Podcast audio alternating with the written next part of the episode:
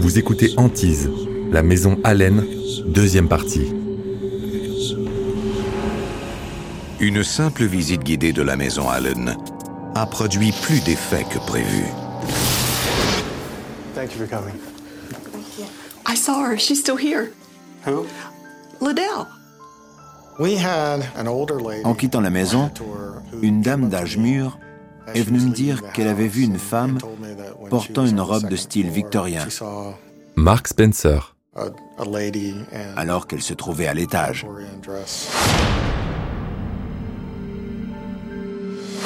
Selon elle, il s'agissait de Liddell. Why is she so sad?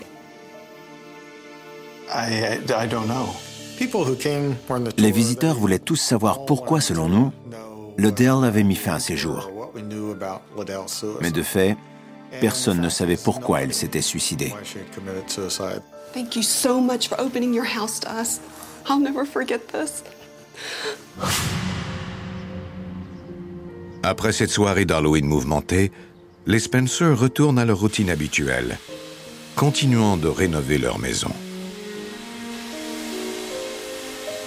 Mais quelqu'un semble résolu à les détourner de leur tâche. Alors que Rebecca fait du ménage dans son salon, le gramophone se met en route tout seul.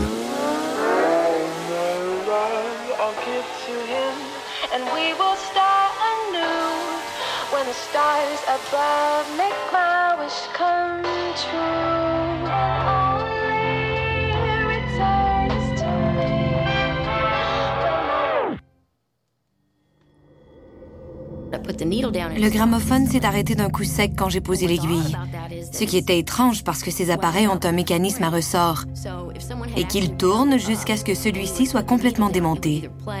Le fait qu'il s'arrête ainsi indiquait qu'il n'était pas du tout remonté. Rebecca monte aussitôt à l'étage pour faire part de cet étrange phénomène à son mari. Mais quelque chose l'arrête brusquement. Elle tombe nez à nez avec le fantôme de l'Adèle. Je ne contrôlais plus mon corps. Le fantôme me faisait éprouver ses émotions. Rebecca! Pendant cinq ou six secondes, j'ai éprouvé une terreur sans nom. What's wrong? I saw something.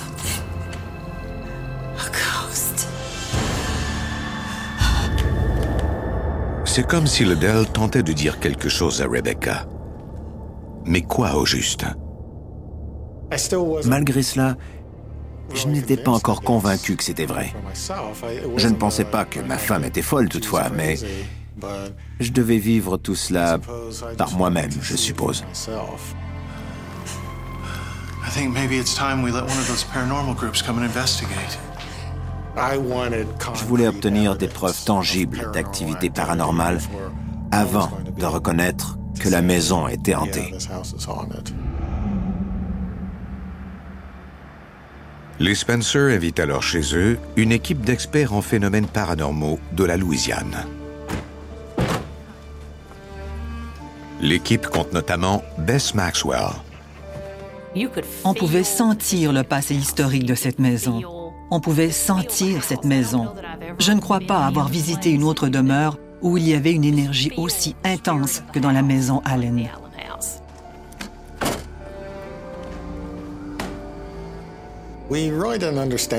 Comme on ne savait rien des méthodes des enquêteurs en phénomènes paranormaux, on a préféré envoyer les enfants coucher chez des amis ce soir-là.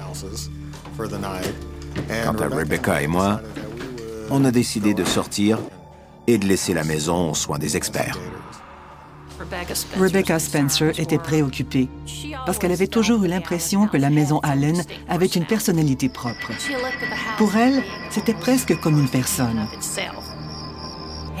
Aussi étrange que cela puisse paraître, elle craignait que la maison n'aime pas nous voir là. You ready? I guess so. Ce soir-là, j'avais l'impression, tout comme Mark, que quelque chose ne tournait pas rond. Rebecca Spencer. On ne savait pas trop quoi faire. On a décidé de sortir malgré tout, même si dès le début, on se disait que c'était une mauvaise idée. Are you all right? J'ai été victime d'un étourdissement en descendant l'escalier. Je n'y ai pas trop pensé à ce moment-là. Je me suis dit que j'avais sans doute besoin de manger. Mais c'était comme si l'atmosphère était chargée. Mark ne va pas bien du tout. Il s'agit peut-être d'un signe précurseur des événements à venir. Le grenier est souvent le foyer de plusieurs phénomènes inexpliqués dans une maison. Bess mesure la fréquence électromagnétique des lieux. La lumière allumée sur son appareil peut indiquer qu'il y a des manifestations anormales.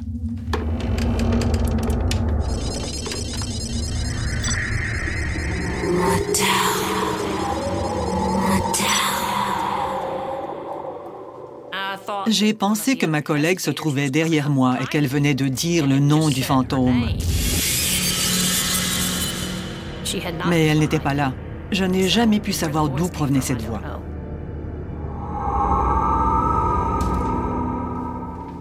Pendant ce temps, Rachel Ellis installe une caméra dans la chambre principale.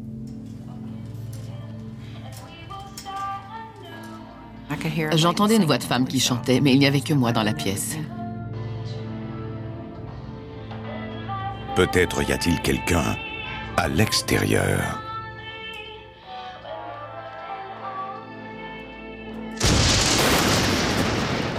On aurait dit qu'il y avait des éclairs tout autour de la maison.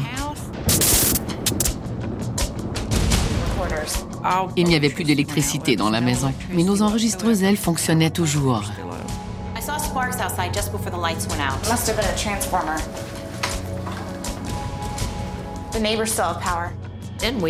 On a alors réalisé que ça ne pouvait pas être un transformateur, puisque les voisins avaient encore du courant. Rebecca Spencer. La maison Allen était la seule dans le noir. Il n'y avait que nous qui étions affectés par cette panne.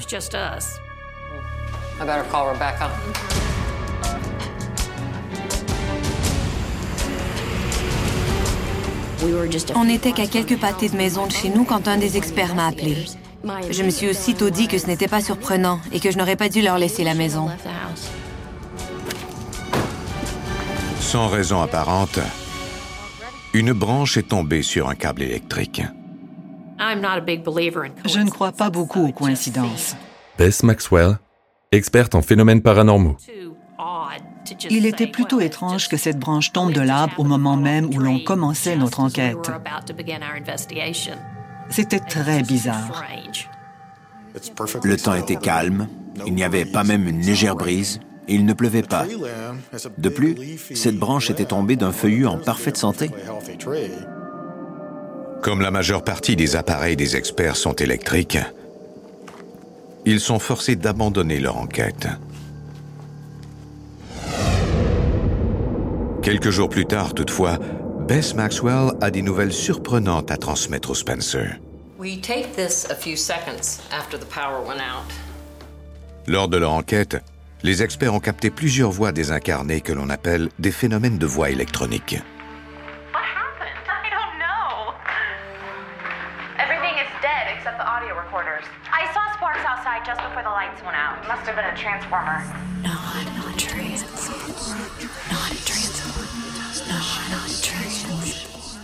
En entendant ces voix, j'ai eu tout un choc.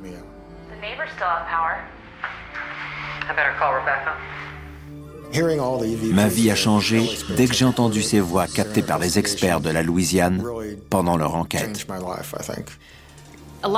Plusieurs des cas de maisons hantées sont liés à des phénomènes résiduels et non pas à des phénomènes actifs. Bess Maxwell, experte en phénomènes paranormaux.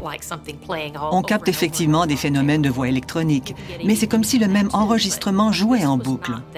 Dans ce cas-ci, c'était différent. L'esprit dans cette maison avait un plan bien précis.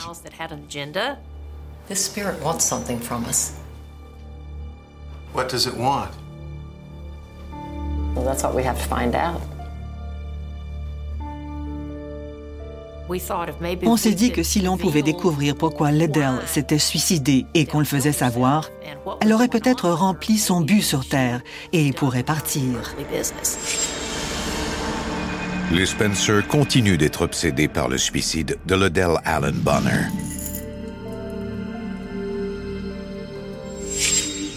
et ils ne peuvent ignorer ce mystère.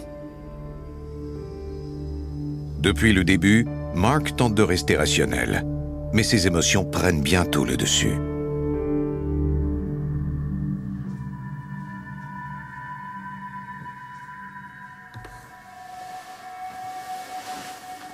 Un samedi matin, je me suis réveillé avec le besoin impératif de monter au grenier. Même si je n'avais aucune raison d'y aller, parce que je l'avais fouillé de fond en comble à plusieurs reprises, et que j'y avais trouvé tout ce qu'il y avait à y trouver, une voix dans ma tête n'arrêtait pas de me dire que je devais monter au grenier. Marc est attiré par une ouverture dans le mur du grenier.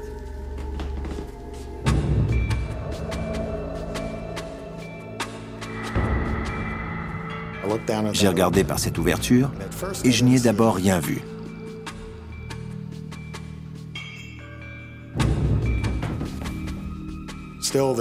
Malgré tout, cette petite voix me disait de regarder de plus près. C'était presque comme si on avait posé une main sur mon épaule pour me pousser vers le bas. Marc écarte les planches qui masquent l'ouverture et trouve une enveloppe cachée derrière. J'ai ouvert une grosse enveloppe de papier brun qui contenait plusieurs enveloppes blanches plus petites. Il s'agissait de lettres oblitérées en 1948 et qui étaient toutes adressées à Liddell Allen Bonner. Quelqu'un lui avait envoyé ces lettres au cours de la dernière année de sa vie, semblait-il. J'ai pensé que je rêvais. Je m'attendais à me réveiller à tout moment. Mark est à deux doigts de faire toute la lumière sur le mystère entourant la mort de Liddell Allen.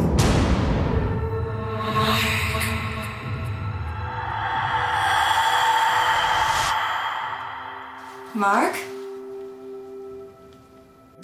J'ai dû cligner des yeux à plusieurs reprises pour voir que c'était Rebecca qui venait vers moi.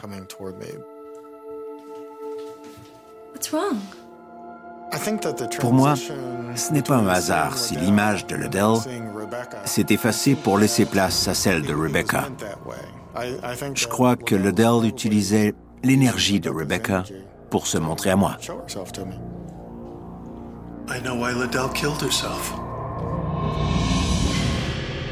Plus tard au cours de l'après-midi, Mark et Rebecca lisent les 82 lettres où se trouvent toutes les réponses à leurs questions sur le passé de Liddell. À l'évidence, ces lettres provenaient d'un homme éperdument amoureux de Liddell. You certainly are as near the Dell I knew years ago as you could possibly be. L'admirateur de Liddell était un homme du nom de Prentice Hemingway Savage. En 1948, Prentice était le vice-président de la compagnie pétrolière Texaco. Il vivait à Minneapolis au Minnesota, mais avait grandi à Monticello. Liddell et Prentice se sont fréquentés pendant leur jeune âge. Plusieurs années plus tard, ils sont retombés amoureux l'un de l'autre. Mais cette fois-ci, la situation avait changé. Prentice était un homme marié. En juillet 1948, Liddell s'est arrangé pour rencontrer Prentice à Milwaukee. Ce séjour s'est terminé par une promesse mutuelle de passer le reste de leurs jours ensemble. Liddell est alors rentré chez elle et les deux amoureux ont planifié leur futur dans une série de lettres. Mais Prentice a alors subitement cessé d'écrire à Liddell. La réalité s'est abattue sur cet homme. Rebecca Spencer. Il ne pouvait pas quitter sa femme parce qu'il craignait qu'elle ne fasse un scandale, que la nouvelle paraisse dans tous les journaux. Après tout, c'était le vice-président de Texaco. Le soir de Noël 1948, Liddell a finalement scellé son sort. Elle espérait sans doute que Prentice lui rende une visite surprise. L'homme que Liddell aimait n'est jamais venu. Ses rêves ainsi brisés, elle n'avait plus aucun espoir de retrouver un jour le bonheur. Ces lettres sont remplies de belles promesses et de déclarations d'amour. Mais on connaît la fin de l'histoire. Elle savait que Prentice ne lui reviendrait jamais. J'étais triste pour elle et en même temps j'étais heureuse de savoir enfin ce qui lui était arrivé. Apparemment, c'était ce qu'elle voulait. On n'aurait jamais pu trouver ces lettres sans son aide. Elle voulait qu'on connaisse son histoire. Dès le premier moment où j'ai vu la maison jusqu'à maintenant, j'ai l'impression que c'était le destin. Une force étrange nous a conduits dans cette ville et je suis persuadée que nous sommes là où nous sommes censés être.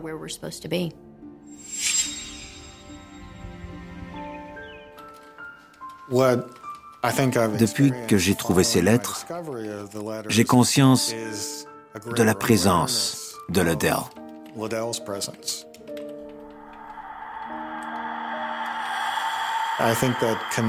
Le jour où j'ai trouvé les lettres, elle a établi un lien avec moi.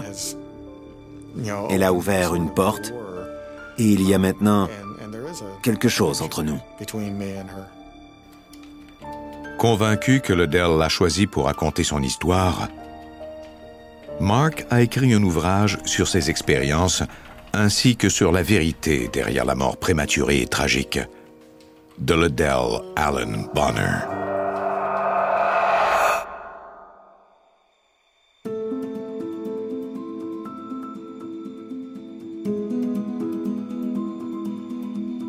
Vous venez d'écouter Antise. Si vous avez aimé ce podcast, vous pouvez vous abonner sur votre plateforme de podcast préférée et suivre Initial Studio sur les réseaux sociaux. Antise est un podcast coproduit par Initial Studio et New Dominion Pictures, adapté de la série documentaire audiovisuelle A Hunting, produit par New Dominion Pictures. Cet épisode a été écrit par Joseph Madret. Il a été réalisé par Mark Hicks et Jeffrey Fine. Production exécutive du podcast, Initial Studio. Production éditoriale, Sarah Koskiewicz, Mandy Lebourg et Astrid Verdun, assistée de Marie Agassan. Montage, Johanna Lalonde. Avec la voix de Morgane Perret.